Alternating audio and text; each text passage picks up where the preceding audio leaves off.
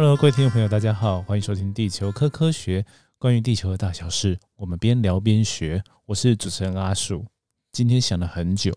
还是决定来录一下，而且这感觉蛮好的。为什么我会说想了很久呢？因为呢，今天是二零二三年十二月十八号，是阿树的四四十岁生日。啊，我想说生日你就来休息一下，但是呢，想一想，哎，最近有一些时事，就忍不住来跟大家想要来聊一聊，而且这样还可以。来看看大家有没有人想要祝我生日快乐？虽然大家听到的时候应该已经过了这个生日。好，那今天想要跟大家来聊的主题呢，就是最近啊的一个时事，非常在地质或地理圈哦，非常算是有一点红的时事，然后上新闻也上蛮多的，而且后续现在到今天为止啊，好像像鼻炎是前两三天断的哦，那到今天已经过两三天了。还是持续有不同的一些新闻跟一些呃大家的分享哦，后续的效应都还在发生，那觉得蛮酷的，然后赶快把它跟上这个时事，跟大家聊一聊。但是虽然说跟上时事，我当然会讲一些大家比较少讲的东西。好，那第一个呢，我觉得我观察到一个现象，忍不住真的很想跟大家分享，就是这个记者又来暗算学者。对，那这个例子蛮酷的，就是呢，像鼻炎之前哦，在好像是观光，在交通部观光局那边在拍摄那个地景保育的相关的影片啊，就介绍这个景点，因为它之前一开始是呃好像没有划成保护区，然后后来被划成保护区，然后原因就是因为它是一个呃很重要的地质景点呐。现在，如果我们现在把橡皮啊去 Google 一下，找到那个台湾地景保育网，我觉得这个算是写的比较呃不会很难，然后算是持平跟科学的介绍这个东西，好，那我觉得蛮蛮可以参考的。好，那简单来说呢，就是它后来就被认为是一个很重要的地景保育的东西。等一下会跟大家谈一下地景保育的议题。好，但是回到刚刚讲的嘛，就是记者。暗算学者这件事情呢？对，那这个呢，就是他们在那时候访问了那个 Bruce 啊，忍不住讲了他的英文的名字哦，他是徐浩的教授，在台大地质系任教，然后之前阿叔也有跟他呃曾教授请教一些关于海啸石哦，教授有研究这个海啸的海啸的石头，海啸搬上来的大石头的研究，好，然后我有写科普文章，好，那那。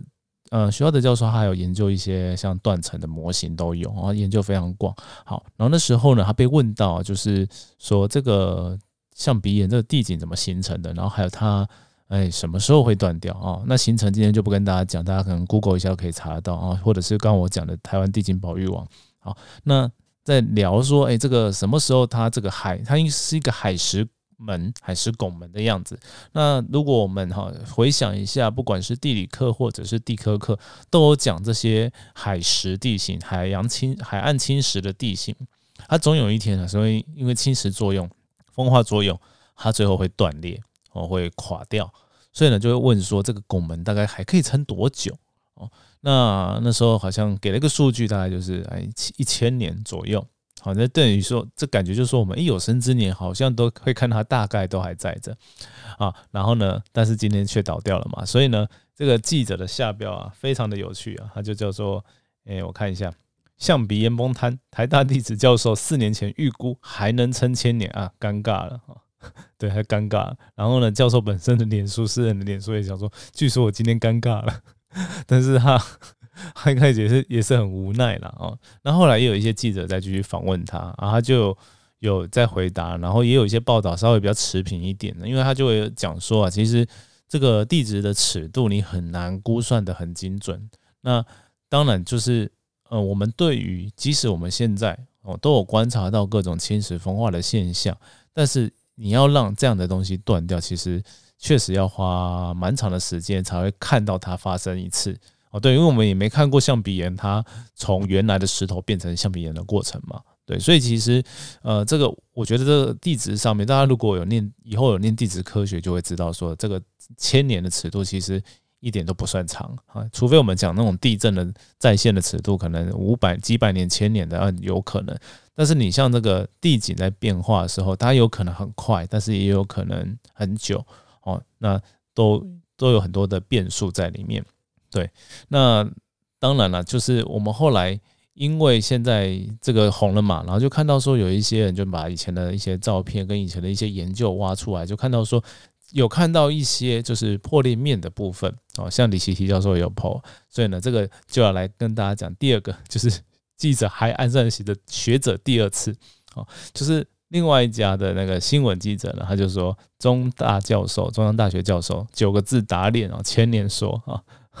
然后。那个那时候就访问了中央大学的李希提教授，对，那李希提教授之前比较常听到他，就是未来提醒大家说，呃，东部的海沟有大地震这件事情，确实啊，他这个未来不知道什么时候，但是可能也是在百年、千年以内的尺度，可能更短就会发生这个规模八的地震在海沟的地方，好，就常常会提醒大家。好，那今天的记者就问他了，他就说，哎，这个他的说法打脸。那其实仔细看内文呢，很好笑，那个。那个内文只是说，哎，那你要看是谁讲的，但他也没有真的去批评那个学校的教授，对，就很很妙了。记者就自己把它给脑补解读成了这样。那实际上呢，哦，这是大家弟子圈里面啊，这些教授其实很多都彼此认识啊，哦，然后哦，我从旁边看到的的感觉呢，其实是也没有谁打脸谁这个问题，只是说，哎，我们当然现在从事后的角度看，刚刚可以给他一些解释啊，为什么会这样？哦，那。当然，你还要给徐 徐教授一个平反的机会啊，对，所以有另外啊一个新闻呢，就有讲到说，呃，就有讲到说他有访问哦，再去，比如说像瑞芳区公所啦，或者是再去，哦看那个徐教授哦去讲的一些话，去报道这些，然后他讲的就比较客观一点啊，就是其实呃徐教授也有说啊，呃，他常常如果带学生哈去。那边看哦，去出野外看那边的地质的时候，就会讲说，哎，如果你有学地质学的话，你就知道不要随便跑到那个象鼻岩的鼻，就是现在倒塌那个地方，象鼻的位置上面哦，去去站在那边哦，对，因为你虽然我们讲说，哎，这个千年尺度它才有可能崩掉，但是你你其实它是一个风险问题啊，就是你 站上去就是一定有风险，而且它你不是算的那么准，说它对它的那个时间。好，那那为什么会有比这个想象中还快要断掉？哈，其实其实可以有很多因素。嗯，我我觉得最基本的，大家要知道，说其实海岸侵蚀这件事情呢，你就想象成一把很钝的刀，哦，然后去切那个很硬的肉干，哦，然后你用用砍的，哦，每次砍你都不是那么准确的，哦，去砍到那个肉干的话，哦，它其实就会整个。破碎的很很不均匀，好，那大自然对这个石头做的事情其实也差不多哦。为什么呢？因为岩石呢，它岩层里面哦，其实不是那么均匀的哦。那等一下会继续讲，就是跟沉积的时候有关啊。现在跟大家讲好了，就是譬如说，呃，以这个象鼻岩这个深号这象鼻岩这个地层为例哈，它是在呃所谓的南港层里面，南港层呢是海洋里面沉积的地层。里面呢，有时候会有一些生物的化石。好，那海底的生物化石，它的第一个化石，它本身就跟周围的岩石，即使它后来呃因为呃置换作用哦，变成的也是石头的话，但是它其实成分啊性质还是会有点不一样。而另外一种情况也会有点不一样，就是你沉积的时候的颗粒的粗细不是百分之百的均匀，这是一个。再来就是。呃，你如果里面有一些比较微生物啊，会分泌哦，产生一些碳酸钙啦，或者是一些细质啊，各种的分泌物去交结做这个岩石的时候，它也会让呃石头呢变得不是那么均匀哦。所以呢，我们会在呃野柳啊，然后或者是金山呐，然后甚至一直到这个像鼻岩这个地方，都会看到类似像呃差异侵蚀哦的状况哦，会有呃女王头，会有各种蜂窝岩。这种情况其实基本上就是它原始在海里面沉积的时候就有一些差异，再来就是它被板块作用抬到地表上哦，受到海浪这些冲击的时候呢，诶，海浪也不是一个均匀的一个刀子在那边切嘛，就我刚刚讲的钝刀的这个比喻哦，它就是不是很规则的去把它切它，所以呢，其实它就不会长得很规则，然后你也很难预测做你下一次这个。呃，长期的浪侵蚀，它会有哪一个比较弱的地方呢？它会被侵蚀的比较快哦，会风化的比较快。那象鼻岩这个例子就是，事后我们去检视哦，那我等我到时候也会剖一些像李希希教授或者是呃一个呃地理系的哦的专专业的哦地理的呃网红吗？也不算了，就是布洛克哦，对，那游牧迪哦先生，他也有去观察了一下，然后用虚线画了一些节理线啊，节理面出来。呃，节理的节呢是呃一节课、两节课的节啊，然后理呢就是道理哦，地理、物理那个理哦，节理。哦，那节理的意思呢，就是说你岩石可能有潜在比较弱的地方，那这些弱的地方就是我刚刚讲的，原本呢岩石它在形成的时候啊，或者是它原本在地底下有受压力，压力突然消失了啊，就产生一些裂缝，然后或者是我们那个海浪啊、雨水啊这种拍打侵侵蚀的状况下，它形成的这些天然的呃裂裂缝。好，这些节理呢，它其实都有穿过这个象鼻子的，有可能有穿过啊，因为你从外观看不到嘛，啊，我们不可能直接 把刀划下去切那个石头啊，不然它那整个就断掉了，所以我们只能从它外观去推测它可能有这个状况。好，对，那所以呢，它为回到这个主题，为什么它会比想象中早断哦？它其实因素太多了哦。那我们呢，其实北部为什么会有这个？这个很多的这些海蚀的地形啊，除了我刚刚讲的嘛，就是呃地质的本身的结构以外，还有东北季风的吹拂，那个浪拍打上来，那当然还有各种的下雨啊，然后气候变迁、冷热的变化，都会造成岩石比较容易风化跟被侵蚀的效果会加强。这个我们国中国三的地壳应该都会讲哦，这些外引力的作用。好，那在北台湾这边，其实是因为东北季风的关系，所以特别的呃风化的非常厉害。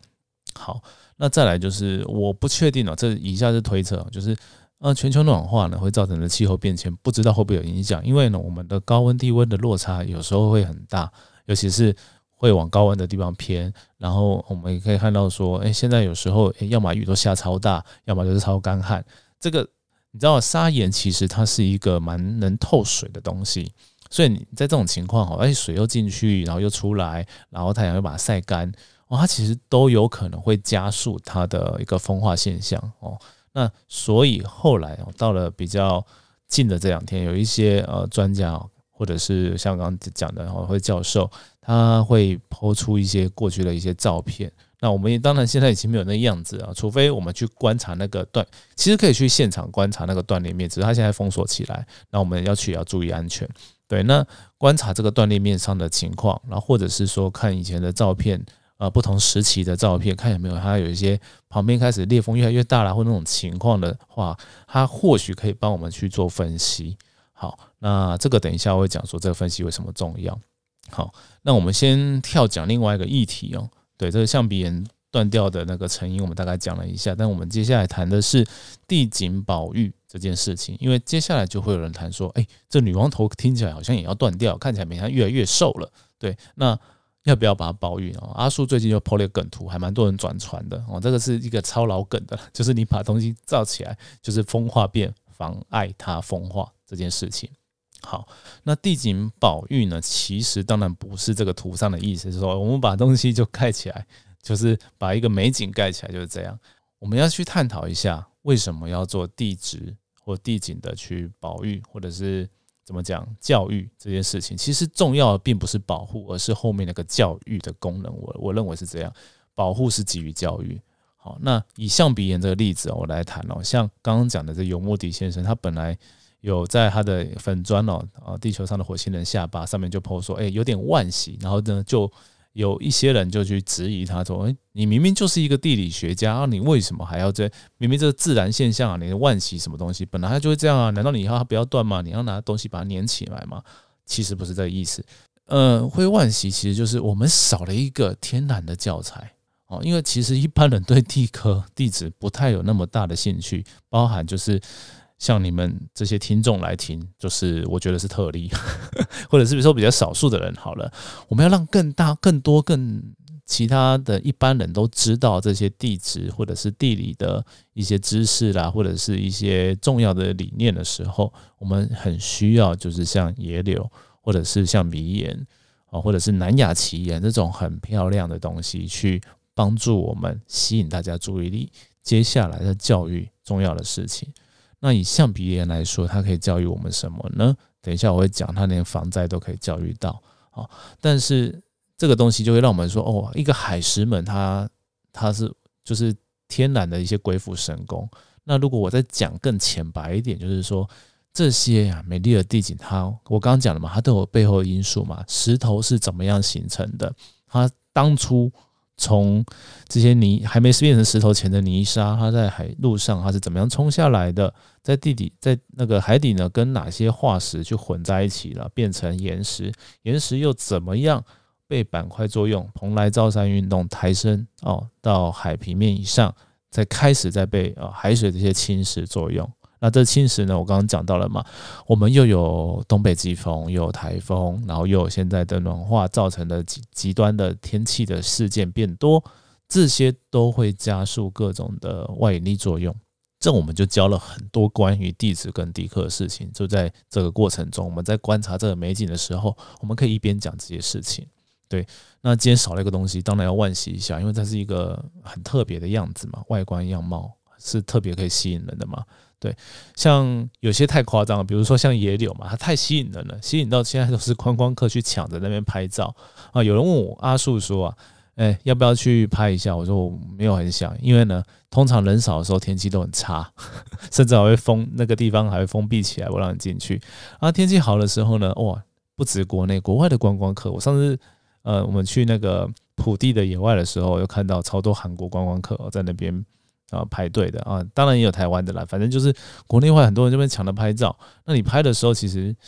你你当然会赞叹到大自然美景，但是你不会像我刚刚跟你们讲的啊，听到这么多，除非有很好的导览的人。然后搭配的一些解好的解说牌，对，那这过去在台湾比较缺乏，那现在当然就很多了。比如说你去搜寻一下地质公园哦的相关的资讯，或者是各种的地景保育的资讯之后，发现到说近年来，当然越多地理啊或者是地质学家哦，他们会开始着重这点哦，而且说不定不是不一定是科学家，也有些民间的团体啊，对，然后。会开始在注意到这件事情，然后会用导览的方式，然后会希望可以成立地质公园的方式去在地化，去让在地人也认识啊，也利用这个营造一些观光的机会，等于是一种互利的概念啊。所以我觉得真正要地景保育或地质保育，其实我们重点是这东西，跟我们要 要不要去把它修好或者什么的。并没有绝对的关系哦，比如说女王头的，我的像就有两派看法，我觉得都没有绝对的对错。像我会觉得说，哎，他真的到时候哪一天不行了，就就就也就是让他倒了吧。对，那很有趣啊，因为野柳那边其实他要做一个假的在旁边嘛，但是没有人会去跟假的拍照了。对，那也可以告诉，其实他真正牌的女王头到那边直接断了，放在那边。也是一种啊，就是大家虽然当然不会觉得因为它很漂亮去拍它，但是你可以对比到，哎，以前长那个样啊，现在变这个样子，大自然的力量很大，而且是我们有生之年就可以观察到的耶。对啊，这个也是一种方式。对，但是当然大家都很习惯哦，会有一些见，就是你 你去跟一零一合照，你就这种跟一些地景或地标的一些崇拜的概念，所以。对于这个自然的变迁，大家可能有时候会比较难以接受啊。当然会希望说它维持的像我们前一次去看的，我们可以有这个回忆。那反过来说啊，像我就会想要教育大家说，你每一次去都是独一无二的回忆。对，然后啊，怎么解决拍照问题呢？阿叔提供大家一个建议啊，去那个，比如说野野柳来说啊，我们从旁边的步道绕到后后侧去啊。然后呢，从后面拍，你也是拍到女王头啊？对，只是你呢后面会有很多排队的人当背景。那反之啊，你跑到那边去的时候，其实有时候人家也会很难避掉你，你也成为人家背景了。这也是一种蛮不错的一个特别的一个拍照角度啦。对，对啊。所以其实很多我们看这些地景哦，有很多不同的呃感受哦。其实这个是想要传给大家，传达给大家才是这个部分。而不是这个地景到底本身它有没有被保护这个议题，对，好，那那你就会说，哎，那为什么我们要禁止人们在上面像鼻岩上面跳来跳去，或者是说，哎，你从下面过去很危险？哦，那这个东西呢，就我觉得就是带到橡皮岩可以带到的防，呃，算防灾吗？反正就是安全议题好了。你到海岸的安全议题，过去啊，就是我们可能会觉得说政府会禁止你去海边干嘛干嘛干嘛的，那个是很很不好的行为，就是嗯，就是阻绝你跟海接触的机会。但是在某些时候，以这个例子来说，我就觉得，哎，适当的禁止是有道理。比如说，你禁止到那上面跳来跳去，然后当然，我觉得禁止这件事情不是重点，是禁止后还要教育，就是告诉大家说为什么不可以爬到那个上面去，要很明确的跟大家讲。这个我觉得可能当然我们的呃相关的单位可能没有做到那么好，就是可能解说牌不是，我不确定了，我没有去过那个橡皮岩，我要先说，就是。他可能没有让大家可以看到，所以很多人不知道。对，好，我先不知道，我不知道他有没有，所以我不敢乱讲。对，但是我觉得任何的地景，如果你想要说你想要禁止它的原因是像这个安全因素的话，你就好好的需要好好的跟大家讲哦。那如果我们去那个台湾地景保育网上面，就会看到说啊，就是在